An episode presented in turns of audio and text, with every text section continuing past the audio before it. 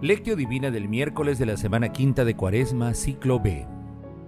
Si se mantienen en mi palabra, serán de verdad discípulos míos. Conocerán la verdad y la verdad los hará libres. Juan capítulo 8 versículos 31 al 32. Oración inicial.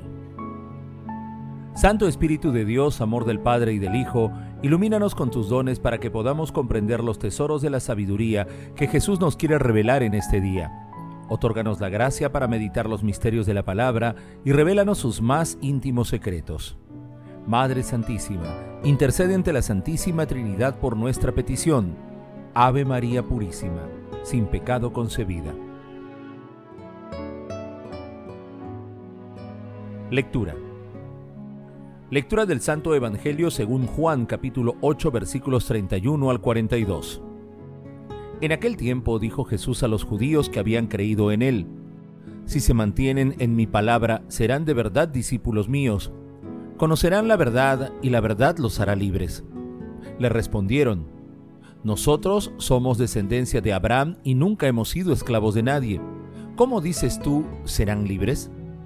Jesús les contestó, les aseguro que todo el que peca es esclavo del pecado. El esclavo no se queda en la casa para siempre, el Hijo, en cambio, se queda para siempre. Y si el Hijo los hace libres, serán realmente libres. Ya sé que ustedes son descendencia de Abraham, sin embargo, tratan de matarme porque mi palabra no ha penetrado en ustedes. Yo hablo de lo que he visto junto a mi padre, pero ustedes hacen lo que han oído a su padre. Ellos replicaron, nuestro Padre es Abraham. Jesús les dijo, Si ustedes fueran hijos de Abraham, harían lo que hizo Abraham. Sin embargo, tratan de matarme a mí, que les he dicho la verdad que oí de Dios y eso no lo hizo Abraham. Ustedes obran como su padre, le replicaron. Nosotros no hemos nacido de la prostitución, tenemos un solo Padre, Dios.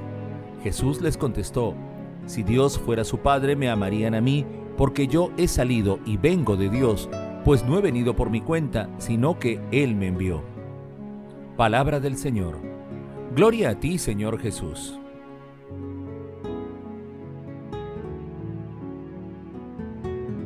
En la lectura de hoy, que es la continuación del pasaje evangélico de ayer, Jesús insiste en la propuesta de salvación. Sin embargo, se aprecia cuán difícil resulta para muchos judíos reconocer su divinidad. Las principales autoridades religiosas habían perdido su rol profético y también su fidelidad a la verdad para aliarse con el cruel imperio invasor.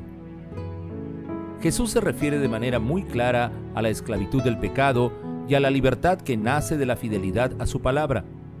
Nuevamente, Jesús no admite actitudes intermedias. La persona es libre o es esclava. Asimismo, Jesús proclama contundentemente que Él es Dios, reafirmando su filiación con Dios Padre, con lo cual propone la dicotomía extrema. O somos hijos de Dios o somos hijos del enemigo del amor. Hermanos, la libertad proviene de la verdad. Meditación Queridos hermanos, ¿cuál es el mensaje que Jesús nos transmite el día de hoy a través de su palabra? Los momentos que vivimos son momentos de reflexión, es imperativo preguntarnos a la luz de la fe, ¿qué es lo que Dios nos comunica a través de la difícil situación que atraviesa la humanidad? Una de las múltiples respuestas que encontraremos es que todos estamos llamados a ser testigos y discípulos de nuestro Señor Jesucristo a través de una conducta responsable y solidaria. Nuestro Señor Jesucristo nos sigue invitando de manera insistente a ser sus discípulos, pero muchas veces buscamos justificaciones humanas para evitar seguir sus caminos. Siempre estaremos ante la disyuntiva de aceptar o rechazar a Jesús. Asimismo podemos alcanzar un estado de libertad o de esclavitud si no somos pecadores o si lo somos. Nuestro Señor Jesucristo no admite término medio, o aceptamos o rechazamos su invitación. Estamos llamados a permanecer fieles a la verdad, a lo que es recto y justo, a defender a las personas vulnerables, aunque esto nos cueste persecución, sufrimiento, la burla o crítica del mundo. No olvidemos la lección de hoy.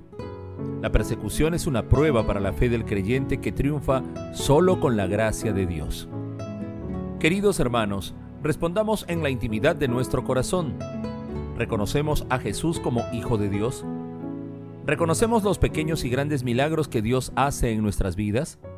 ¿Estamos dispuestos a luchar por nuestras convicciones cristianas?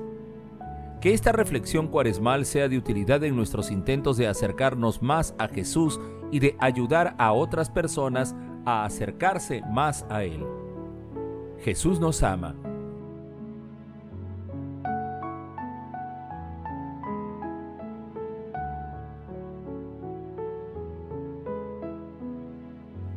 Oración. Padre Eterno, ilumina, Dios misericordioso, el corazón de tus hijos, santificado por la penitencia, y al infundirles el piadoso deseo de servirte, escucha compasivo a los que te suplican. Señor Jesucristo, nosotros creemos en ti, creemos en tu palabra. Anima nuestro corazón y nuestra mente para reconocerte como enviado e Hijo de Dios y te glorifiquemos siempre con nuestras obras. Espíritu Santo, infunde en nosotros tus dones para que nuestras vidas sean un testimonio valiente del amor de Jesucristo en medio de los múltiples rechazos del mundo a Dios y a su palabra.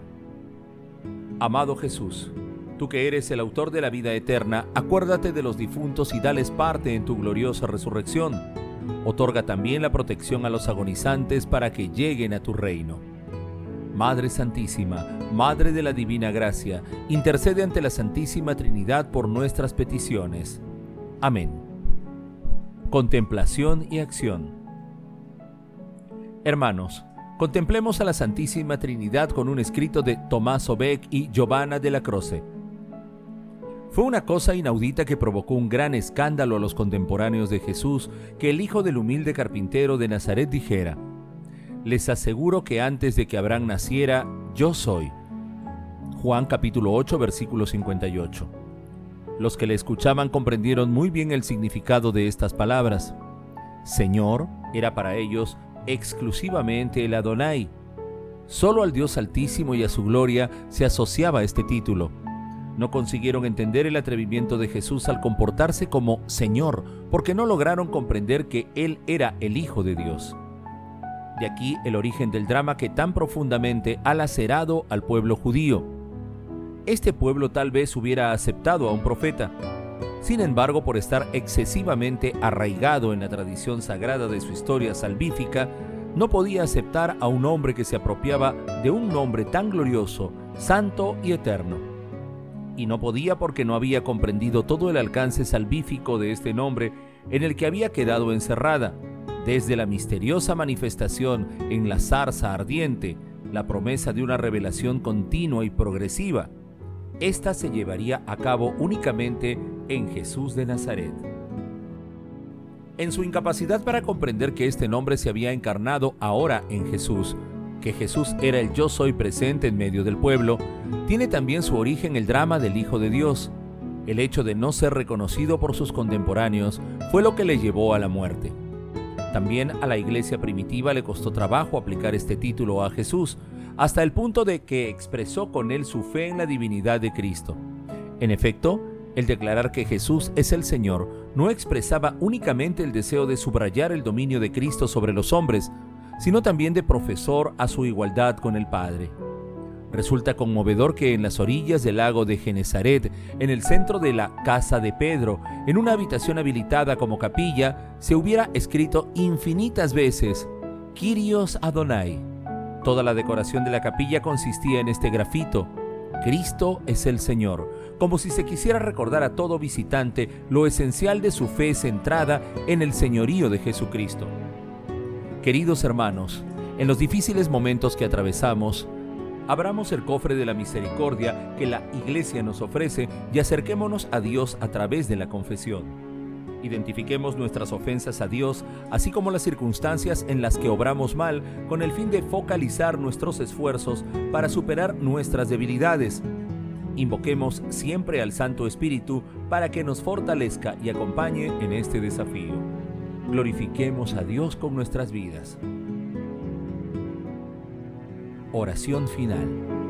Gracias Señor Jesús por tu palabra de vida eterna. Que el Espíritu Santo nos ilumine para que tu palabra penetre a lo más profundo de nuestras almas y se convierta en acción. Dios glorioso, escucha nuestra oración. Bendito seas por los siglos de los siglos. Madre Santísima, intercede ante la Santísima Trinidad por nuestra petición. Amén.